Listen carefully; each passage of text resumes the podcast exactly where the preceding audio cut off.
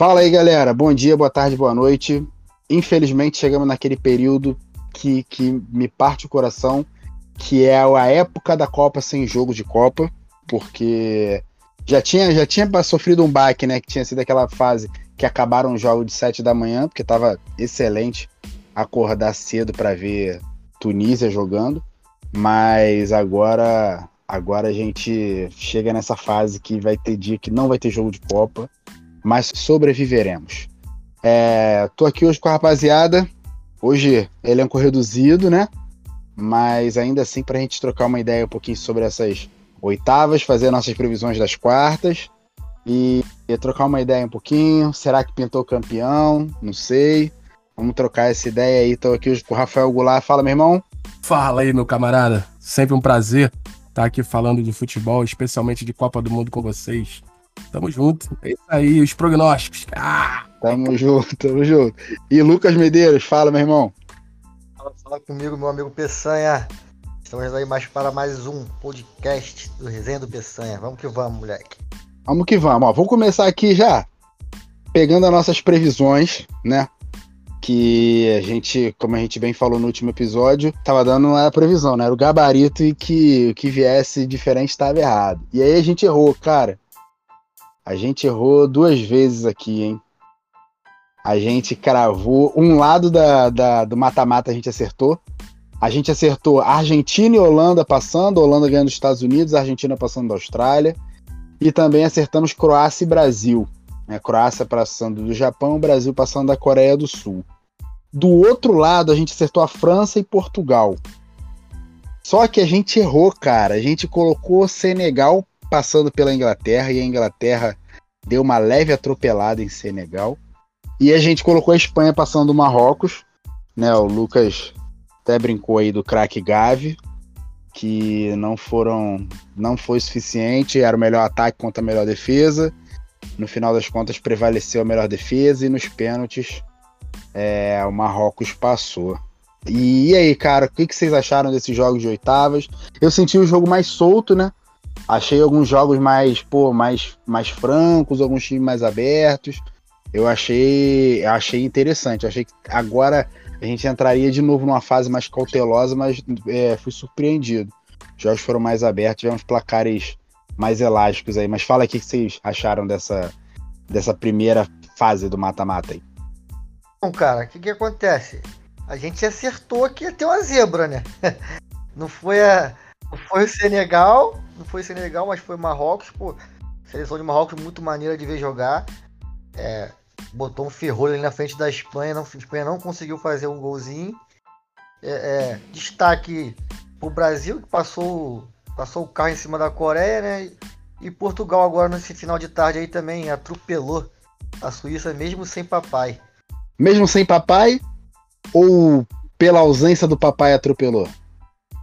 Com, cer com certeza fez falta, fez falta uh, vai falar que não fez? Olha, a gente não vai assumir essa parada nunca. Infelizmente, infelizmente, vai contra meus princípios falar uma coisa dessa, mas eu acho que eu acho que a ausência dele faz o time ficar um pouco mais leve no ataque, até pela idade dele, aquela, aquela marcação pressão, né, que a gente precisa hoje no futebol. Até o Pedrinho fala muito, né? Então, querendo ou não, fez, um, fez uma. Parece que fez uma diferença e o Fernando Santos acabou acertando na escolha, né? É, e, e eu, tava, eu vi jogo com meu pai, né? Vi jogo de Portugal com meu pai. E ele batia sempre nessa tecla é, assistindo. Ele falou: agora o técnico tem que dar muita sorte para tirar o cara do time, botar outro cara entrar e meter três gols. Porque ele poderia entrar, fazer merda nenhuma e perder o jogo. Aí o técnico ia ser o vilão. Só que não, não só o cara jogou bem, como o cara fez três gols e, pô, deu opções, acho que deu cinco finalizações a gol, enfim. Assistência foi, pra gol. Deu tudo certo para ele, assistência, deu tudo certo para ele. É, e o, e o Cristiano Ronaldo, aí, ainda nesse assunto, né? Ele não pode nem reclamar. Tudo bem, assim, porra, ele tem todo o direito de ficar chateado. Eu vi lá, quando acabou, quando acabou o jogo, as caretas dele, né? Assim, saindo e tal. Não ficou para comemorar ali com o grupo, comemorou meio que sozinho ali e tal, depois desceu pro vestiário. Mas, assim, cara, quando dá certo, como você falou, vendo o jogo com teu pai, né? Quando dá certo, pô, é excelente pro treinador e tal. E o próprio Cristiano Ronaldo, ele nem pode questionar, tá vendo? Não me botou no jogo, aí a merda que deu. Porque, cara, o cara que entrou, substituiu ele, fez chover no jogo. Mas enfim, falando de, de, de todos os jogos, eu acho que o Brasil também colocou a cara na Copa do Mundo. Eu acho que viram, de fato, independentemente do adversário, se é a Coreia, que a gente já tinha ganho há pouco tempo atrás, no amistoso, eu acho que mostrou pro mundo assim, cara, o futebol do Brasil apareceu e os moleques são brabo. Se demole para eles, vai ser difícil. Agora, um outro ponto também. Jogou aberto com o Brasil, botou a cara, foi pro jogo do time da Coreia e obrigou o Alisson a fazer grande defesa. Ninguém tá falando disso. Mas o Verdade, Alisson, verdade. Alisson ontem, ele fez pelo menos, pelo menos que eu contei, umas quatro defesaças, mano. Defesaças. Que de E repente, assim, o Lucas. Fala, fala. de repente, se é um dia ruim dele, tomava uns gols ali e viria a ser criticado, como foi criticado por não pegar aquela bola do, do, do, do De Bruyne contra a Bélgica. Mas contra a Coreia, pô, pegou, pegou tudo que dava pra ele pegar. E detalhe, só não pegou o gol da Coreia porque desviou no jogador do Brasil, porque ele tava na bola também. É verdade, verdade. Mas mesmo com a bola desviada, foi um golaço também da Coreia, né? O Lucas, o Lucas cravou o placar no último episódio, falou 4x1 Brasil, só que ele falou que o som ia meter um golaço. É, Foi um golaço, mas não foi do som. nas né, minhas mas mesmo assim- eu, nas minhas previsões eu pensei que era o som, porque é muito parecido. Entendeu? Quando, quando apareceu na bola de cristal, você falou assim: opa, é o som. É o som. E aí, Mas- tem mais algum jogo que vocês destacariam, cara?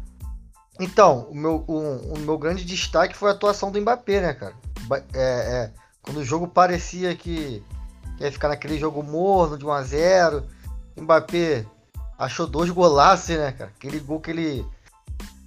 Ele abre como se fosse dar aquela chapada lá no canto e vira o pé no final, quebra o goleiro. O goleiro do Chesney da Polônia que tava fazendo a Copa excelente. E no final ainda fez mais um golaço. Fez 3 a 0 No final deram um golzinho pro Lewandowski também, mas a, a França passou sem muitos sustos. E, e chega forte, cara. E vai ser um, vai ser um jogaço contra a Inglaterra. Mas Eu- não, jogaço, jogaço, jogaço. Eu não sei se vocês viram aí um prognóstico aí, saiu até no. Acho que no Twitter. Um cara que botou que veio do futuro e o jogo da final é Brasil e França. 2x1 Brasil. Caraca, muito engraçado. Ah, é? Tem isso? É, tem. Depois vocês dão uma olhada aí. Depois do povo Pou, toda hora aparece um, né? Toda hora aparece um, filho. Toda Eu hora- sigo, eu sigo. Eu sigo tanto aquele Aqua Rio, né? O aquário do Rio de Janeiro, e aquele Bioparque, o, o antigo zoológico.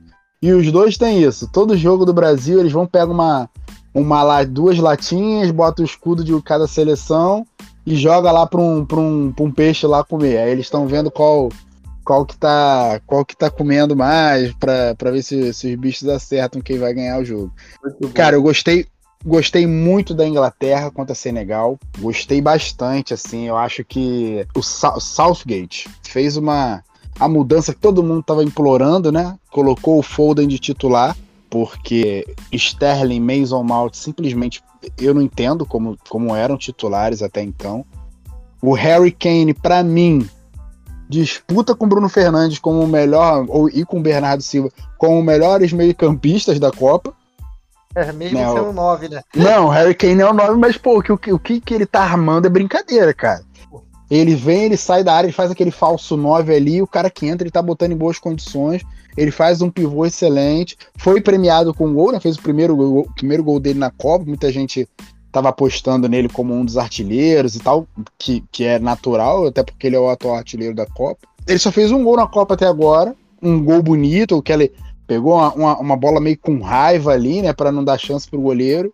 E assim, Senegal sai, pô, de cabeça erguida, porque chegou bem pra caramba nesse mata-mata, pegou uma seleção muito forte, pegou sem o seu principal jogador, né? Então, não é demérito nenhum cair de 3 a 0 para para Inglaterra. E a Holanda, hein? Holanda contra os Estados Unidos aí meteu 3 a 1. Será que a Holanda começa a desencantar também? O que vocês estão achando? Não, na fase de grupo, eu achei os jogos da Holanda muito fraco, muito abaixo. Já esse jogo contra os Estados Unidos, eu gostei. Eu gostei da seleção. Como a, gente- como a gente falou no outro episódio, Gakpo bem de novo. É, não sei se vai ter poder para segurar o Lionel, né? Próximo jogo é contra a Argentina. O cara vem crescendo na hora mais importante, que é na fase de grupo. Fez o seu primeiro gol em mata-mata. Será que a Holanda vai ser capaz com o Van Dijk de, de segurar Lionel Messi? É, e o Van Dijk, o Van Dijk que é um cara que, assim, longe de mim criticar o cara, assim, né? Eu acho ele, eu acho ele um jogadoraço. Mas já tá surgindo uma onda de hate nele, né? Eu já tô acompanhando em alguns grupos de WhatsApp, tem uma galera já, aí, esse Van Dijk aí não joga nada, e só vai na, só vai na força e tal. Já tô vendo uma galera. Já tô vendo é, que não dá bote, que só sabe recuar e tal. Já tô vendo uma galera criticando o Van Dijk, ele já não tá mais aquela unanimidade que ele foi umas duas, três temporadas atrás, né? É, é e o, o, o grande destaque da, desse jogo da Holanda foi o Danford, mano. Lateral forte. Me lembra o Maicon, lembra do Maicon? Uhum. O Maicon, aquela aquela força física em posição chegando no ataque. Se eu não me engano, ele deu as duas assistências e fez um gol nesse jogo. É, esse Dan é um trator, né? Isso aí. Ele foi elogiado, recebeu até um beijo do técnico na coletiva. é mesmo. Pô, foi, foi maneiraço, foi maneiraço. Pô, o cara jogou muito, mano. Jogou muito. É, o técnico é o Vangal, né? Vangal é uma figura, né? Cara, concordo, concordo com o amigo aí. A França, porra, também no momento. É, é, essa, é, essa é a grande diferença do Mbappé, na minha opinião, cara. O Mbappé, ele aparece nos momentos. É aquela coisa que a gente fala do craque, né? O craque aparece nos momentos decisivos. Pô, o jogo tava esquisito. A França, porra, tava um jogo que tava criando, mas, tipo, não tava conseguindo fazer a bola entrar. Aí vem o poder de decisão do craque, né? Pô, mano, o segundo gol, a porrada que ele dá certeira, é brincadeira. É coisa de é coisa de jogador veterano e ele é muito novo. É, é, chega, pô, a me. Vamos dizer assim. Eu fico abismado com o potencial que esse moleque tem, com a idade que ele tem. Parece que ele é muito focado naquele lance de futebol mesmo, entendeu? Querer quebrar recordes também, obstinado. E tem futebol para isso: velocidade, físico, absurdo, habilidade, potência no chute, acerto. Cara. Nove, é... nove gols, né? Acho que em Copa, é. não é isso? Acho que é um negócio. Nove gols já? É. Nove gols em Copa com 23 anos. Cara, é absurdo, para. filho, é absurdo. Vai passar. É, ele já abriu dois de frente aí, né? Ele tá com cinco gols e o segundo colocado com três, né? É, vai passar o Close muito mais novo que o Close, filho. É, não duvido não, não duvido não. Tem, tem futebol para isso. E a seleção francesa tem, tende a acompanhá-lo, né? Porque a geração francesa é muito boa. E outra coisa também, já que você falou desse jogo, a gente ficou aqui, eu pelo menos critiquei pra caramba a Polônia, né, que tinha que cair mesmo, futebolzinho nojento. Cara, a Polônia contra a França, no seu último jogo resolveu jogar uma bolinha ainda, né? Deu, deu, deu, deu um calorzinho, né? É. O Lloris fez umas defesas. O Lloris tava, parecia que tava querendo entregar também, botar emoção. Teve um lance no primeiro tempo, o cara recebe uma bola, pô, acho que acho que é antes da, da, da marca do pênalti, ele dá, só que ele bate no meio do gol, em cima do, do Loris ali, ele pega. Eu falei, a Polônia agora decidiu jogar bola. É. É mesmo, foi esquisito esse jogo, porque todo mundo tava esperando a Polônia um ferrolho danado, e a, a Polônia até conseguiu sair um pouquinho mais pro jogo. Mas aquela característica daquele bicão pra frente, Lewandowski, resolve essa porra aí. Resolve aí pra ver o que você pode fazer por nós aí. Cara, outro jogo também que, que, que eu acho que a gente tem que falar foi Espanha e Marrocos que assim, Espanha perdeu nos pênaltis, né? É, foi 3 a 0 nos pênaltis. Sim. 3 a 0 eu não considero goleada, mas 3 a 0 nos pênaltis, porra, é sacanagem. É. Mas, assim, eu tava até falei com uma galera que a gente tá numa, principalmente agora, nos últimos tempos, eu vejo, quer dizer, nos últimos tempos não, eu já vejo o pessoal falar isso do Zico, né? Eu vejo falar isso muito do Messi, que o Messi não é um excelente batedor de pênalti. A gente até falou sobre isso no, no último episódio aqui, que o Chesney pegou o pênalti dele. E a gente criou essa cultura do cara que perde pênalti é pipoqueiro, né? Tipo, ah, perdeu o pênalti, pipocou. É. Ah, mas bateu fraco, bateu, não interessa. Perdeu o pênalti, não botou pra dentro, é pipoqueiro. Eu não concordo com isso, mas meu, meus amigos, esse, essa disputa de pênalti da Espanha com o Marrocos, eu nunca vi uma pipocada tão forte na disputa como essa. Porque assim, foi mal, foi mal. foram os três batedores da, da Espanha, eles foram caminhando pra bola, tipo, não deram, não deram uma acelerada, e os três pênaltis, os caras deram um toquinho muito, muito assim, muito princípio. Parecia que quando você tá brincando com uma criança de seis anos, vai, pega meu pênalti, tava aparecendo isso. Aí, pô, claro, o goleiro pegou, não tem, não tem nada a ver com isso, saiu como herói, mas eu falei, cara, o goleiro não fez esforço nenhum. Em nenhum dos pênaltis ele fez esforço para pegar. E assim, o segundo batedor, acho que é aquele Soler, Soler, ele foi bater, a cara dele já tava, a cara me lembrou a cara do, do Matheus Vital contra o Flamengo na, na, na, Copa do Brasil. Assim. O cara já foi com a cara de derrota pra batida. Eu falei, gente, não, é possível que, que é isso mesmo, assim. E aí, cara, assim, a bola pune, a, o Marrocos não deu chance pro azar, cara, e a cobrança do Hakimi, meu Deus do céu, o que que foi aquilo? Canagem, né? Aquilo ali é putaria generalizada, filho. Meter-lhe uma cavadinha daquele jeito ali naquele. No, ah, cara, era o pênalti decisivo. Se fizesse, acabava. Cara, meter-lhe uma cavada daquela meia altura é muita frieza, filho. Cara, e assim, não foi uma. O que eu tava falando, não foi uma cavada. É, é tipo a do Louco Abreu, que dá com a força e tal. Cara, ele deu uma cavada, acho que a bola quica antes de entrar no gol ainda, assim, de tão, de tão humilhante que foi. E o goleiro também da, da Espanha nos pênaltis, nossa senhora, me lembrou o Santos. Do jeito que quem, quem acertasse o gol fazia, também quem não fazia a menor questão de pegar. Pô, foi bizarro mesmo. Cara, então, assim, eu, eu tenho esse mesmo pensamento que o seu, Peçanha. Eu não acho que o cara que vai lá e bate o pênalti e perde é pipoqueiro. Não acho. Eu brigo sempre com, com isso aqui com meus amigos na, nessas resenhas que a gente tem. Cara, pipoqueiro é o cara que não pega a bola para bater. Esse é o pipoqueiro. Isso eu tenho, eu tenho esse ponto também. Para mim é muito mais pipoqueiro o cara que fala assim, eu não quero bater. Não digo nem o cara que não fala eu não quero bater, porque às vezes o cara que fala não quero bater, ele tá assumindo que ele não, não consegue. Agora, pior é o cara que não consegue nem fazer isso, o cara que vai e se retrai completamente. Então, aí, aí, aí o que, que eu acho? Que o cara foi lá, parecia assustado mesmo, realmente, sentiu o nervosismo da torcida, a pressão, de, de, ver, de saber que o mundo inteiro tá te vendo. E bateram muito mal, mano. Bateram muito mal. Lógico, o goleiro tem mérito, acertou o lado e tal. Pô, foi muito bem, mas os pênaltis foram muito mal batidos, cara. Muito, muito mal. Exi... Parece que eles não treinaram um pênalti assim para poder. Acho que não pensaram que poderia ir para pênalti um jogo desse. Porque não tem, é inadmissível numa Copa do Mundo os três batedores ninguém fazer o gol, cara. É assim. Daí, né? Bater. O pior é não fazer o gol, é bater daquele jeito, né? Você Pô. tem um ótimo ponto aí, Lucas, levantado. Eu acho que a Espanha tava tão confiante que ia passar do Marrocos que não treinou pênalti, cara. Entendeu? É. É, eles estavam muito confiantes de que iam passar pro Marrocos. Cara, as falas do Luiz Henrique, né? É, fazendo uma analogia aqui, é assim, entre aspas, tá, gente? É a mesma coisa que o brasileiro esperar que o Brasil seja eliminado pela Coreia do Sul, pô. É isso, é isso. É. Verdade, é verdade. E, e assim, é, é, diferentemente da, da Coreia do Sul, Marrocos não se jogou pra frente, né, cara? Então, eles esperaram, sabia da limitação, jogou todo mundo agrupadinho ali, aquelas linhazinhas de 5, de 4 ali, que é difícil pra caramba de passar, e ficou aquele jogo chato que a gente conhece da Espanha, que não tem mais aqueles gênios que tiveram no passado, e ficou aquele jogo pra lá, pra cá, pra lá, pra cá. E pouca finalização. Depois que botou o Morata também, não criou muito.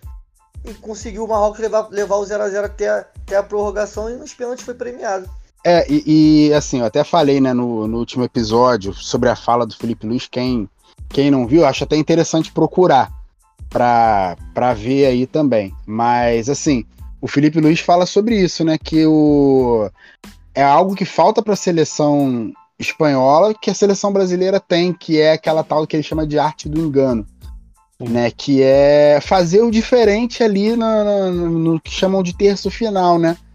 Porque você via assim, era nítido, a Espanha consegue chegar até certo ponto. E aí tem uma hora que a tática não adianta, tem que ter uma coisa, tem que ter um improviso, tem que ter uma, algo diferente. Assim, sinceramente, com Dani Olmo e, e, e Ferran Torres fica muito complicado de fazer assim, eu eu eu acompanho bastante Barcelona. Eu já teria entrado com, com Ansu Fati antes, né? Não que vá fazer diferença, não que ele fosse o, o cara que para para mudar uma Copa do Mundo para a Espanha, mas eu acho que faria algo diferente dos que estavam lá. Mas assim, um repertório muito pobre para definir jogo. Tem a saída de bola muito legal, poxa, posse de bola, um controle, pressão pós-perda, excelente mas eu acho que falta, falta muita coisa ainda para para voltar a ser uma potência, entendeu? E, e é, é, aquilo, cara, chave e Nesta não jogam mais, entendeu? Então não adianta ficar vivendo disso, não adianta ter essa memória, a memória não entra em campo. Então, eu acho que eles precisam ver isso para as próximas Copas, que essa vai ser essa mesma geração, mais rodada e tal. Acho que para 2026 pode ser uma seleção que vai dar uma dor de cabeça, mas precisa precisa evoluir muita coisa ali. É, o Pedrinho também falou disso, né? Ele fez um vídeo hoje no Instagram falando justamente dessa dessa coisa de, de, de, de, a criatividade do jogador, né? O último passe. Citou o Ronaldinho Gaúcho, o bruxo, que o bruxo ele olhava para um lado e dava no outro. Não era só uma firula, não era só uma questão de ah, quer aparecer. Não, ele olhava para um lado, mas ele já tinha visto outro jogador lá do outro lado. Ele tocava olhando para o outro lado para induzir os defensores a marcarem daquele lado e eles se, antecipa se anteciparem, né? Milissegundos e perderem milissegundos para deixar um outro jogador na cara do gol. É, e assim, e, e é aquilo, é tudo muito no detalhe agora, né? É, eu vi, eu vi o. Eu lembro, teve no primeiro jogo do Brasil que o Vinícius Júnior dá o passo para aquele gol do Richarlison de voleio. Quando saiu aquele lance, a primeira coisa que eu falei com um amigo que tava vendo o jogo, eu falei, cara, foi igualzinho o passe que ele deu no, no Fla-Flu, num gol do Viseu. Aí ele, caraca, tu lembra de tudo? Eu falei, cara, não é que eu lembro de tudo, mas é exatamente o mesmo lance. Ele vem, vem, vem, vem, tipo, não, não é o passe que o cara imagina, porque você imagina o cara vai chapar, o cara vai levar pro fundo, e de repente ele dá um, só um toquinho com o lado, com o lado externo do pé. Então, esse é isso que você falou. Esse milissegundinho ali que ele tira de, de, de frente do cara, ele tira, ele quebra uma defesa. Então parece uma bobeira, mas não é. Então, e, e acho que falta muito pra Espanha. Na Espanha o cara vai levar no fundo. Se ele for canhoto, ele vai puxar pra esquerda. Se ele for destro, então, tipo, ele não vai não vai dar um passe meio de lado. Ele vai pegar, vai virar de frente pro cara e vai dar ali, entendeu? Então, acho, acho que isso falta.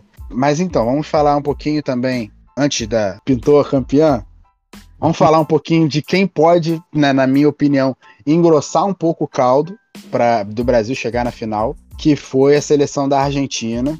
Cara, assim como a seleção brasileira, que eu, é algo que eu já falaria antes, assim como a seleção brasileira, cara, é um time que tá tomando forma durante a competição.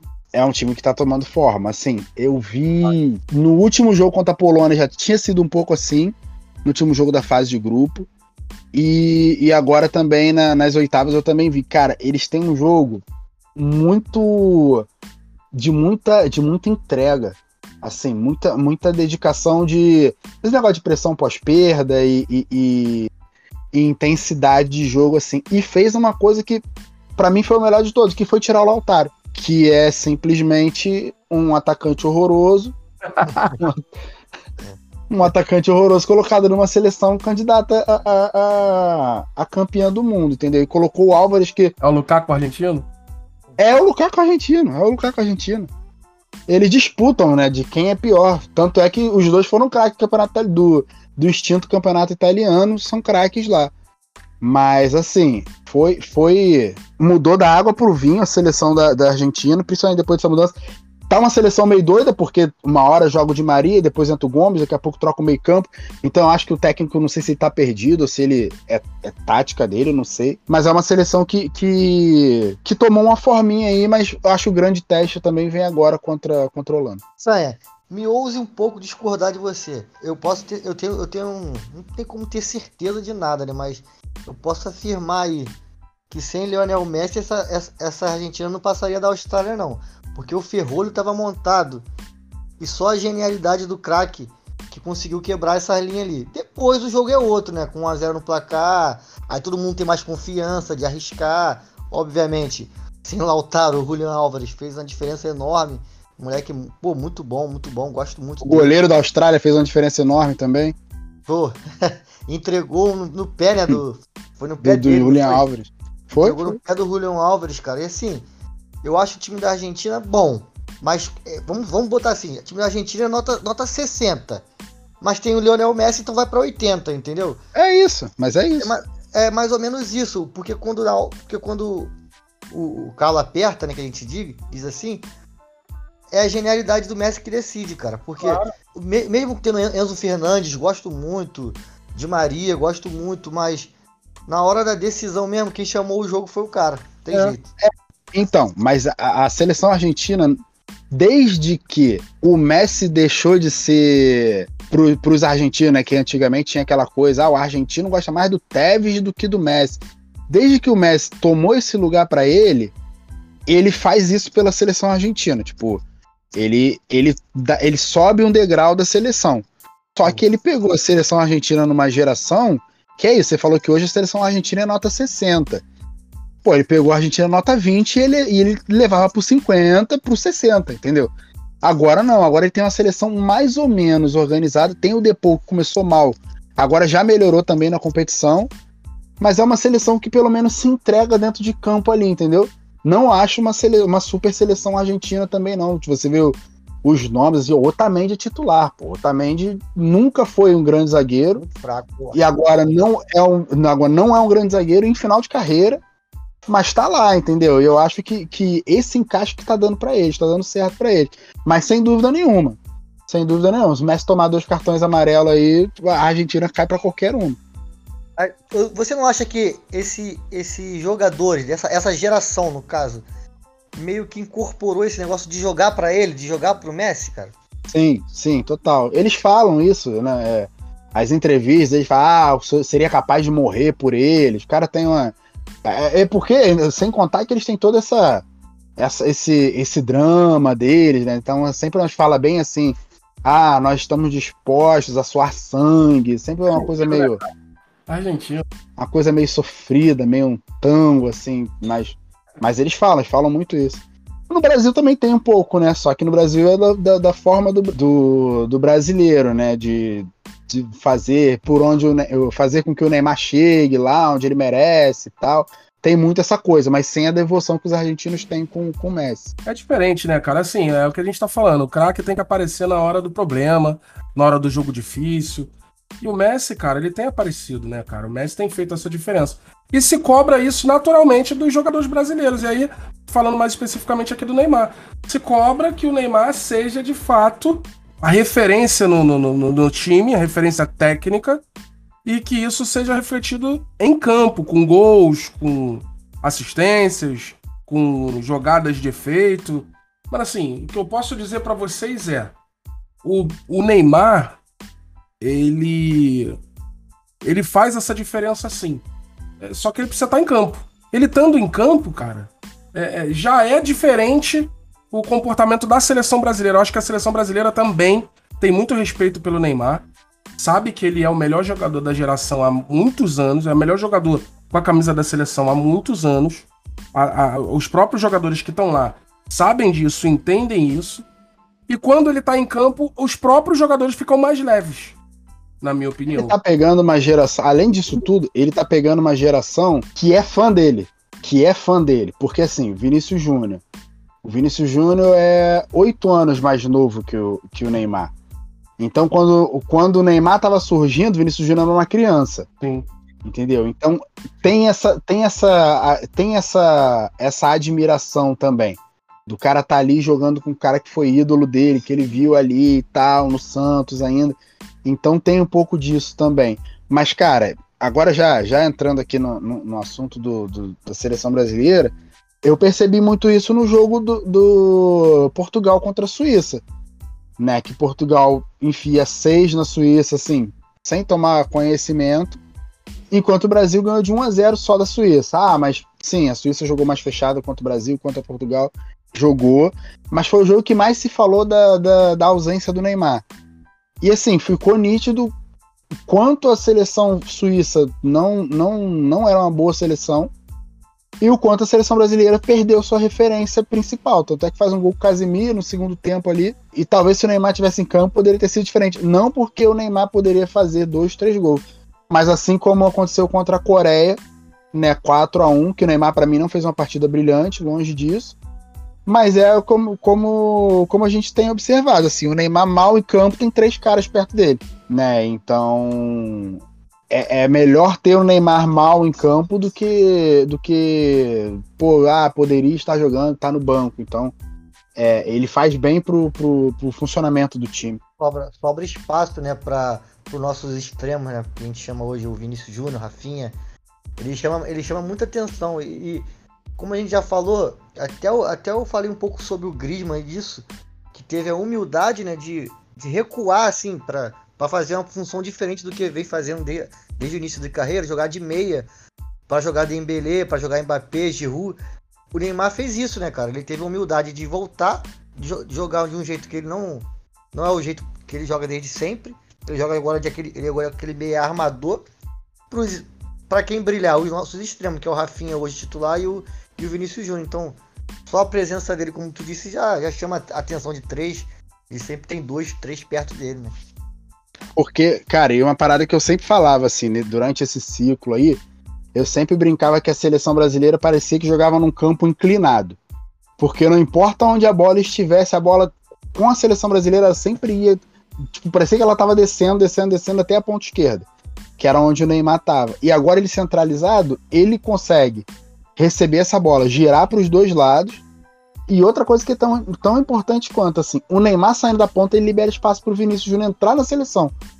Porque se o Neymar bate no peito e fala assim, eu sou o ponto esquerda, aí entrar por Rodrigo, Everton Ribeiro e tal, e o Vinícius Júnior ia morrer no banco.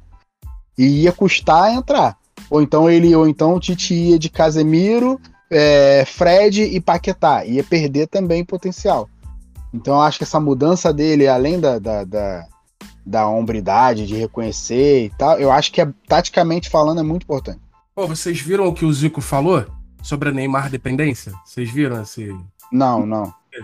O Zico foi perguntado, né, sobre. Ah, o que, que você acha da Neymar dependência? Que que. Ah, ele falou: o Brasil não tem mais a Neymar dependência, desde que ele esteja em campo. é, porque aí, quando o Neymar tá em campo, tem aquela coisa que a gente tá falando, né? Mas quando ele não tá, cara, tu vê, é outra seleção jogando, é mais afobada Cara, quando o Neymar tá em campo, o peso do craque é aquela coisa que a gente tá falando. É absurdo, cara. Absurdo. Dá mais confiança com os outros jogadores, né? Falando, falando um pouco aí da, de um possível confronto na semifinal, né? Sul-americano. É, você até deu um. Falou de algo que eu queria falar. O Otamendi é, é um dos pontos fracos para mim da seleção, da seleção argentina é a zaga, né? E é, e é algo que, eu, que a seleção brasileira tem de diferente. Porque assim, nosso setor defensivo é muito, muito bom, cara. O Marquinhos, Thiago Silva, mesmo Thiago Silva 30 e tal ano, velho, que os caras chamam de velho, né? Que eu acho ele um cracaço. É, é, mesmo assim, é uma zaga muito, muito equilibrada, forte. E tem um Militão no banco que já joga de lateral também. Assim, acho que a nossa diferença para essa seleção da Argentina, se tiver um possível confronto, tá no, tá no setor defensivo, assim, sabe? Então, eu, eu, há alguns anos, acho que foi até antes da Copa de 2018, ou até antes da Copa de 2014, eu sempre brincava com isso, né? Que eu falava, jogando videogame, assim, ah, tá, vamos botar Brasil e Argentina. Eu sempre falava, pô, vai ser um confronto excelente, uma seleção que só tem ataque contra uma seleção que só tem defesa. E agora, a, a, o Brasil tá longe disso, porque sempre teve uma defesa muito boa, há, algumas décadas a defesa do Brasil é muito boa, só que agora também tem um ataque muito bom. Então, assim, cara, é um time que passa muita segurança lá atrás, né? E eu acho que, eu acho que isso é bom até para os caras de frente terem liberdade para criar, porque é, a retaguarda é muito boa. Então, eu acho que tem, não tem aquela cobrança assim, pô, se eu errar, que eu acho que pode acontecer na Argentina. Então, se um Lautaro entra e perde um gol, ele fala assim: caraca, quando a bola for lá, não vão dar, não vão dar conta do recado. E no Brasil, não. No Brasil, você, cara, a gente vai errar, daqui a pouco a bola chega de novo. Mas é, é, é, é aquela história, né? Que até agora não saiu, mas é Copa do Mundo. É Copa do Mundo. não dá pra dar mole. Cara, eu acho que, assim, não quero adiantar aqui os prognósticos, mas eu acho que a gente pega Argentina na semi e França na final, filho. Assim, é bom e ruim ao mesmo tempo, né? É bom porque serão jogos memoráveis, acho que são jogos grandes de Copa do Mundo e que, cara, porra, a gente precisa ganhar uma da França, principalmente numa finalzinha. Vocês não, vocês não acham não, cara? Cara, então, eu, eu acho que eu acho que é interessante porque o Brasil tá passando por uma freguesia já, né? É, de uns tempos, já em jogos grandes contra a França e contra as seleções europeias.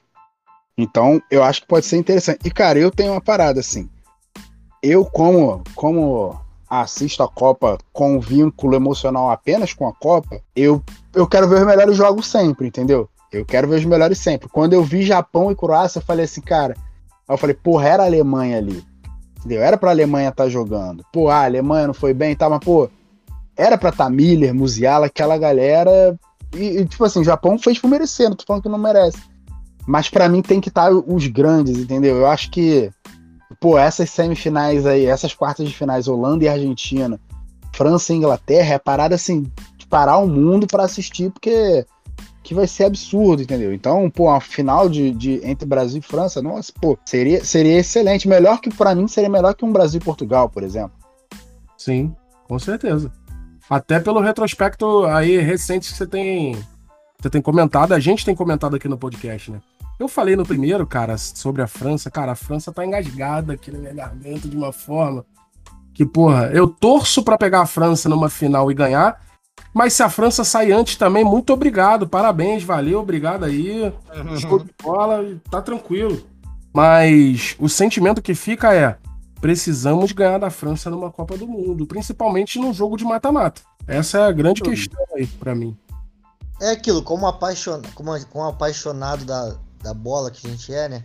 O, o, amigo até, até comentou comigo, pô, se a Espanha passa, seria muito melhor pro jogo um Espanha e Portugal do que um, um Portugal e Marrocos, assim. É, até entendo, né?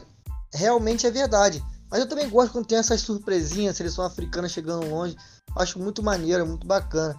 Mas pro público em geral, uma Espanha e Portugal acho que venderia mais, né? Acho que, acho que é mais ou menos isso que estão falando. Mas assim, eu concordo. Mas, cara, eu, eu tenho para mim que Marrocos e Portugal vai ser um jogaço. E talvez surpreenda muita gente, que de repente.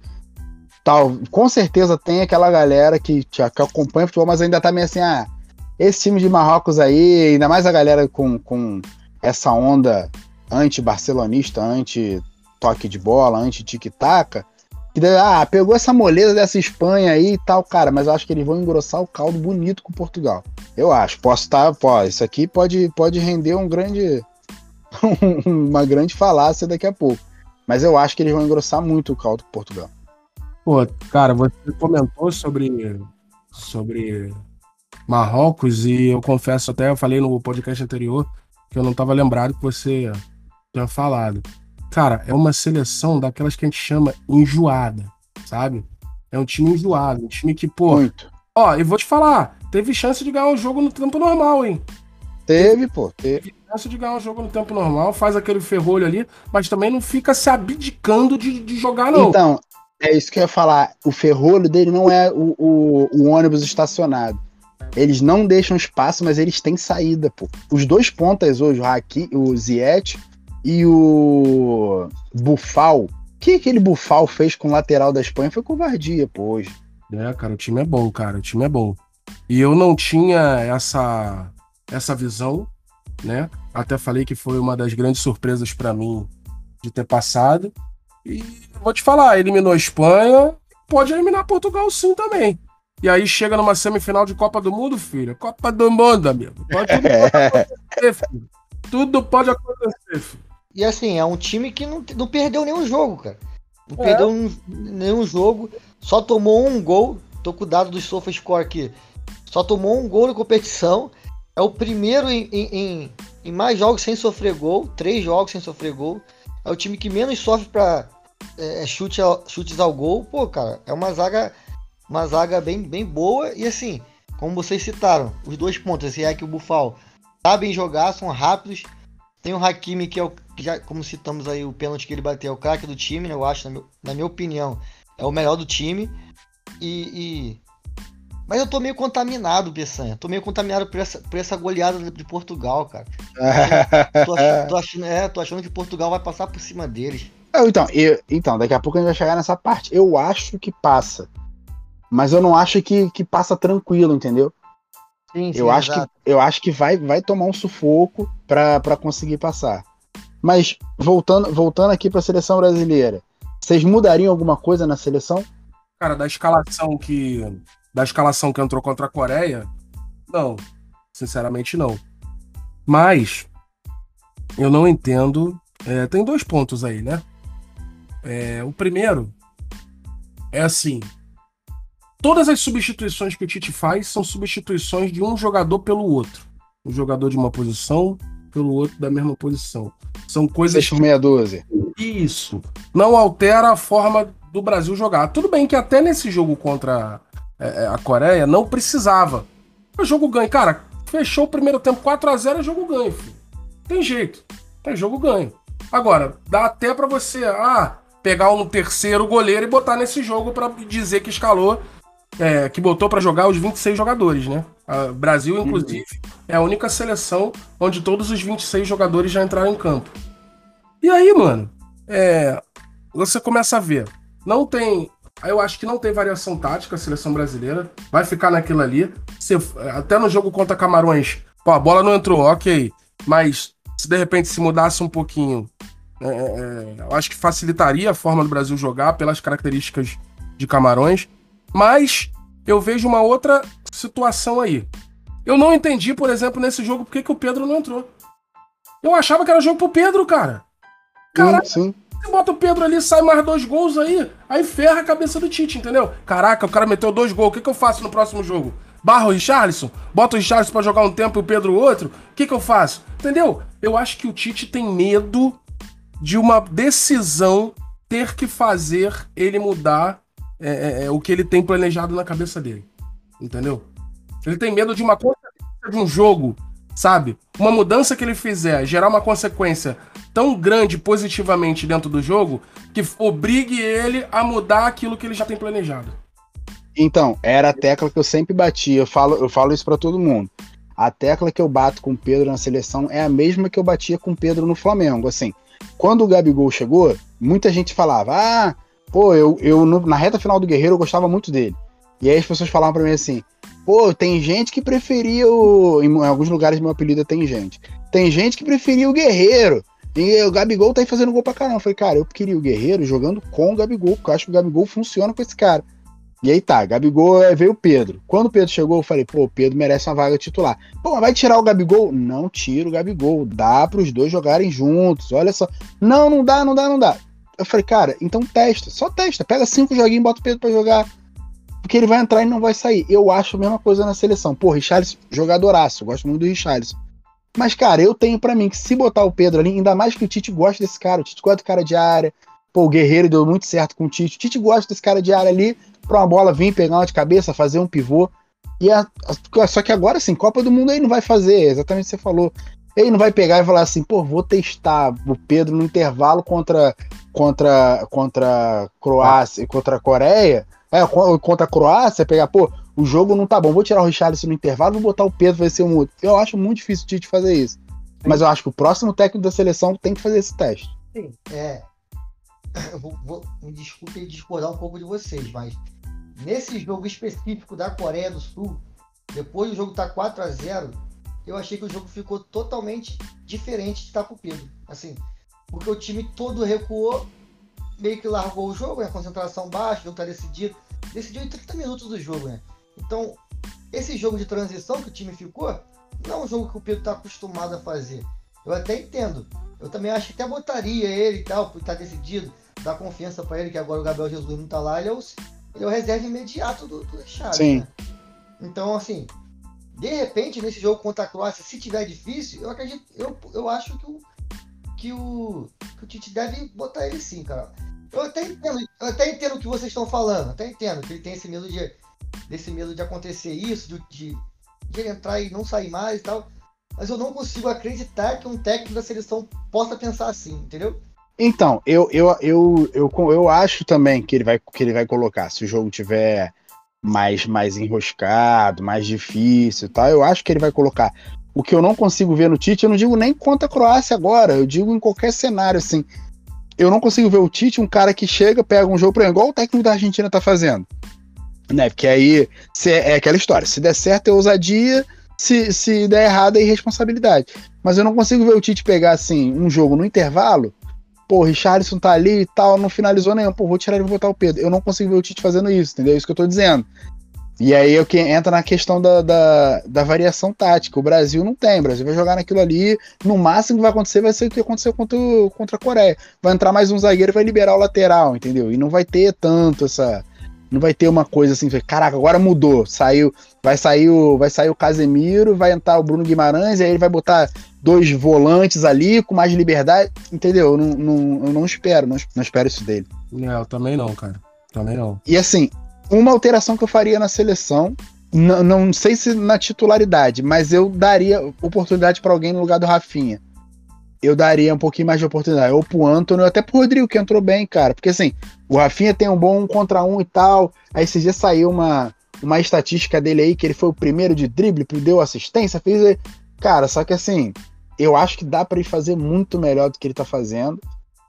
É, é, é, eu acho que dá para ele jogar mais rápido também, não digo de velocidade, mas acho que, acho que ele consegue fazer lances mais rápidos, acho que pode ajudar. E eu acho que caberia testar outras pessoas, mas entra na mesma, na mesma questão. Cara, o moleque tá entrando, tá driblando, tá chegando na área, não vai sair, não vai sair. É, e a gente viu uma preocupação do time, né, cara? Querendo que ele fizesse um gol também, né? Muita gente Sim. tava bola pro Rafinha também, porque, cara, todo mundo da frente fez gol, menos ele, pô. Então, acho que a galera mesmo se sensibilizou, pô, vamos dar um gol pro moleque também, o moleque merece. Teve duas chances, uma o goleiro pegou e a outra, pô, ele chutou muito em cima do goleiro também, mas, pô, ele merecia. Moleque. Esse jogo, para mim, foi o melhor jogo do Rafinha pela seleção. Assim, o, eu, eu, eu acho, eu também sou todo esse time do Peçanha. Também acho que poderia dar uma oportunidade pro Rodrigo ali ou pro Anthony. Só que na cabeça do Tite, eu acho que o Rafinha é titular não, não, pelo, não pelo trabalho com bola, sabia? É mais pelo, pela recomposição que ele faz. É, pode ser também. Eu acho que é muito pelo que ele faz sem bola, cara. Ainda mais que ele tá sem lateral, né? Isso, isso aí. Então o Rafinha, cara, dá um suporte pro lateral ali sinistro, mano. É, o Vinícius Júnior faz também, faz, faz no Real Madrid faz na seleção. Mas o Rafinha faz com, com mais, mais, mais, mais, mais vezes, assim, mais frequência no caso. Então eu acho que por isso que ele é titular. Não é nem pelo que ele faz com a bola no pé em si, sabe? Porque o, entre o Antônio e o Rodrigo, eu acho que ele ainda tá atrás desses dois, sabia? O Rafinha é titular no Barcelona? Não, caiu não. pro Dembélé. Caiu? Hoje não. É, caiu não. feio. Caiu feio, tipo assim, caiu de de o Barcelona tá ganhando de 3 a 0 e não entrar. Nossa, é aí é, é complicado, né, cara? Tá Mas... sem moral, tá sem moral. É um bom jogador, né? É, futebol não tem jeito, né, cara? É altos e baixos o tempo todo. É uma montanha russa, cara, futebol. Sim, e cara, assim, você falou um negócio que eu achei interessante, assim. Eu falei, eu falei esses dias, no, no nosso primeiro episódio aqui de Copa, eu falei que tava achando engraçado é, a instabilidade emocional, né?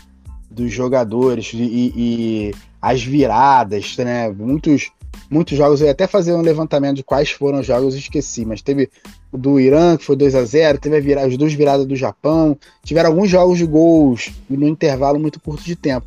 Cara, e outro negócio que eu reparei, assim, os jogadores também, né? Teve a questão da Espanha hoje, nos pênaltis, o Saravia, que entra no final do jogo da Espanha, praticamente para bater pênalti, ele recebe a bola do jogo ali com 119,50, mete a bola na trave. Ele bate a bola na trave, a telão foca nele. Ele tá com um semblante completamente abatido, ele é o primeiro a bater pênalti e perde. E é, o mesmo, é a mesma cara que ele tá. É, você falou do Rafinha, mesma coisa. Entrou em campo, perdeu o primeiro.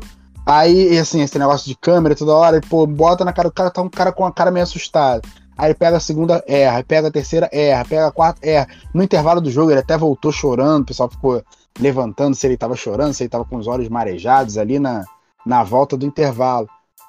Teve mais Bruno Guimarães pelo Brasil contra Camarões, que ele tem três bolas para botar para dentro, ele simplesmente isola. E assim, moleque bom de bola, todo mundo sabe que, que, que é bola, que é um cara que chega e faz gol. E os outros dois, e aí entram na questão emocional e, no, e na péssima qualidade técnica, que foi o Lukaku na Bélgica e o Lautaro no, na Argentina, que entraram, receberam três, quatro bolas ali, assim, só fazer. E o cara perdeu e parece que isso vai somando, assim, e, e, e... os caras estão perdendo esse. Parece que perde esse controle do, do estado normal ali. Pô, o Lukaku, tu viu as porradas que ele deu na, na, na cobertura do banco de reservas? Eu vi, ele derrubou o vidro o, o, o, negócio, né? Essa instabilidade emocional aí que a gente falou, cara. Complicado. Falar um pouco dessa instabilidade aí emocional. Cara, não sei se é por conta das redes sociais, essa pressão em cima, o cara fica lendo isso, fica vendo toda hora as mensagens que chegam, se isso atrapalha. Cara, eu nem fiquei com pena do Rafinha, parecia que, sei lá, tinha, tinha recebido a notícia que, que a avó dele tinha falecido no vestiário. Ele voltou completamente estranho, cara, desnorteado, viu o Neymar falando sim, sim. confiança. Falei, pô, não é possível um cara, um cara do, do calibre desse, né? De Barcelona, de seleção brasileira, sinta tanto assim é, os erros que acontecem. Pô, eu sei todo mundo que, que joga bola já jogou um dia sabe que sente a pressão e tal, mas fica tão abatido dessa forma foi realmente surpreendente. E, e tu citou do, do Lautaro e do Lukaku, tem só uma pequena diferença. A do Lautaro não fez, não fez tanta falta, né? Assim, os gols sim, dessa vez. Sim. Do, do Lukaku, o time não, foi, não passou de fase porque ele não conseguiu botar aquelas bolas para dentro. Teve bastante oportunidade e não conseguiu botar para dentro. É, é, é, será, será que essas redes sociais, o cara ficar assim, ouvindo essas coisas que vêm de fora, é, é, afeta tanto assim o emocional do cara? Cara, cara, pode ser uma série de fatores. Tem muita coisa. Tem muita coisa envolvida, assim. Por exemplo, o Lukaku. Ah, pô, tô voltando de lesão para ganhar confiança. Aí a primeira bola não entra e aí a confiança vai embora. O Lautaro era um cara que era titular e perdeu a vaga.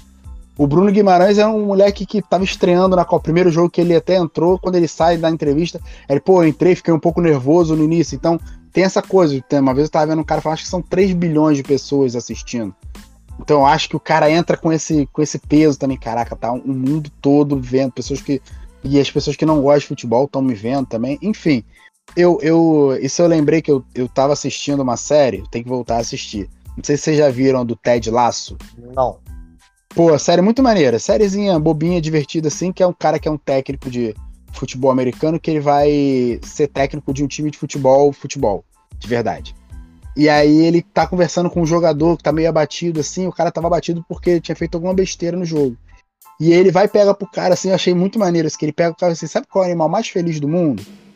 Aí o cara, não. Aí ele fala, é o peixe tal, aí fala o nome do peixe. Sabe por quê? Ele, porque a memória dele só dura 10 segundos. Então, assim, o que ele faz, 10 segundos, o que ele faz de certo de errado, 10 segundos depois ele esquece. E aí ele vai e fala isso pro cara, seja o peixe tal. Então acho que falta um pouco isso pros caras, porque assim, e é o que, e é o que diferenciava dos grandes jogadores. Você vê os caras, os, é, os grandes atletas, fala, ah, pô, e quando você perdeu ali? O cara vai ser, ah, perdi, daqui a pouco vai ter oportunidade, eu vou fazer, não quero saber. Entendeu? Eu acho que falta um pouco disso também, acho que tá faltando um pouco disso também. Mas agora, Vamos chegando aqui na reta final. Vamos fazer nosso nossa simulação aqui pra gente ver no que, que vai dar. Pode ser? Bora lá, bora lá, bora lá, vamos pra cima. Vamos começar trás para frente, hein? França e Inglaterra. Já começou difícil, hein? Começar Cara, logo assim. É. Vai lá, dá tua opinião aí, meu amigo. Acho que da França, mano. Acho que da França. Eu vou de França, eu vou de França, cara. É, acho que da França. Mas assim, vou de França sem segurança nenhuma, mas vou de França. Também. Jogo, jogo dificílimo, acho que vai ser um jogo muito difícil, mas Kylian Mbappé estará lá para decidir. É, tem, tem esse fatorzinho que, que pode ser determinante mesmo. Portugal e Marrocos. Portugal. Já dei um spoiler, é, já dei um spoilerzinho aí da, meu, da, da minha opinião, acho. Tô contaminado, né, pelo resultado que acabou de acontecer. Portugal. Portugal. Portugal. Mas não será fácil. Não será Portugal, asterisco aqui com dificuldade. Argentina não, e Holanda. Na minha opinião, não. Na minha opinião é fácil. Passa carro. Fácil, fácil. Passa o carro? Beleza. Passa beleza, o carro. Beleza. Argentina e Holanda. Jogo duro pra Argentina, mas também passa. A Argentina passa. Também acho que a Argentina passa. Jogo duríssimo pra Argentina, 1x0 Holanda. Ó, 2x1 um aqui. Salva tua, salva tua Salva a tua opinião aí, Lucas. Beleza, beleza. Brasil, Croácia, Brasilzão de novo, né? Brasil. Brasil. Mas eu vejo um jogo pro Brasil também, filho. Não vai ser moleza, não. Não, moleza também acho que não vai ser, não. Não, Brasil, jogo difícil mesmo. Brasil, jogo difícil. Placar de um gol de diferença aí. Ó, então as semifinais estão definidas aqui, hein? E aquela história, que sair lá no, dentro de campo tá errado, porque o gabarito a gente já deu aqui. Brasil, Argentina, Portugal e França, só isso. Caraca, hein? Tá bom, tá bom pra animar o final de ano. Nem os melhores roteiristas.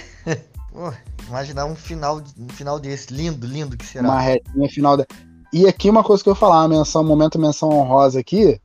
A gente falou no, no, no último episódio que Holanda passava no sufoco dos Estados Unidos, Inglaterra passava no sufoco de Senegal e a Argentina atropelava a Austrália. É, tudo ao E contrário. a França também atropelava o, o- a Polônia, foi tudo o contrário. Tudo ao contrário. Estamos 100% de aproveitamento, né? Erramos tudo. 100%. Na, na, na, questão do, na questão dos atropelos, a gente tá com aproveitamento altíssimo. Então é isso, rapaziada. Fechamos o, a resenha, né? Com esse, com esse prognóstico aqui. Vamos, vamos ver. E quem vocês acham que foi o craque da- das oitavas aí? Mbappé? Então, ou, ou o Mbappé, ou esse moleque hoje de Portugal que entrou e meteu. Portugal, né? É. Verdade, verdade. Ele tirou, ele tirou, ele tirou o doce da, da mão da criança. É, meteu hat-trick, filho. Primeiro hat-trick dessa Copa. Não tem como, não. Gon- Gonçalo Ramos, não tem jeito. Gonçalo Ramos, Gonçalo Ramos, é, é ele, é ele, é ele. Quem faz três no FIFA normalmente ganha 10. Pois é, pois é, é nota 10, não tem como. Alguém quer falar mais alguma coisa aí? Então, eu- só queria destacar, só queria destacar aí o time da Coreia do Sul, mano. Até o Rafael falou aí deles, eu gostei muito do time da Coreia do Sul, porque não foi aquele time covarde, sabe? De, de dar pontapé, de ficar atrás.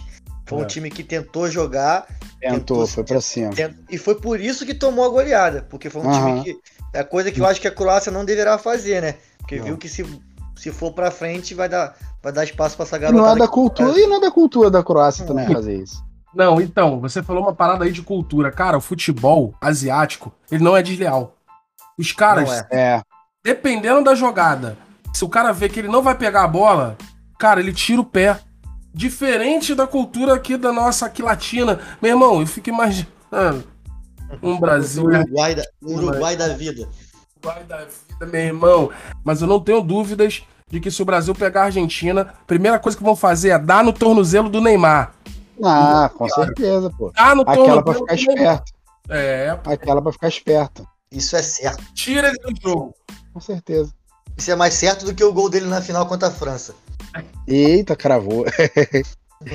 então, rapaziada, é isso, tá? Fechamos por hoje. Valeu. É, com o resultado das quartas a gente volta. E aí, porra, vai estar todo mundo louco já. Né? Não vai ter essa sanidade toda aqui, eu, eu, eu acredito. Porque ninguém mais vai estar em sã consciência. Beleza, rapaziada? Beleza. Então, então, muito obrigado aí pela presença. Obrigado vocês que estão escutando a gente. É, sentindo falta da interação da galera. Eu acho que tem bastante gente ouvindo, pouca gente falando o que tá achando. E aí, comenta lá com a gente pra gente trocar essa, trocar essa ideia aí. Valeu, galera. Forte abraço, Rafa. Forte abraço, Lucas. Valeu, rapaziada. Tamo junto aí. Rumo às quartas, rumo às semi, e aí daqui a pouco a gente fala de novo. Braço. Valeu, valeu, rapaziada. Rumo ao Hexa. Vamos, Brasil! Brasil. Valeu, valeu. Copa do Mundo, amigo.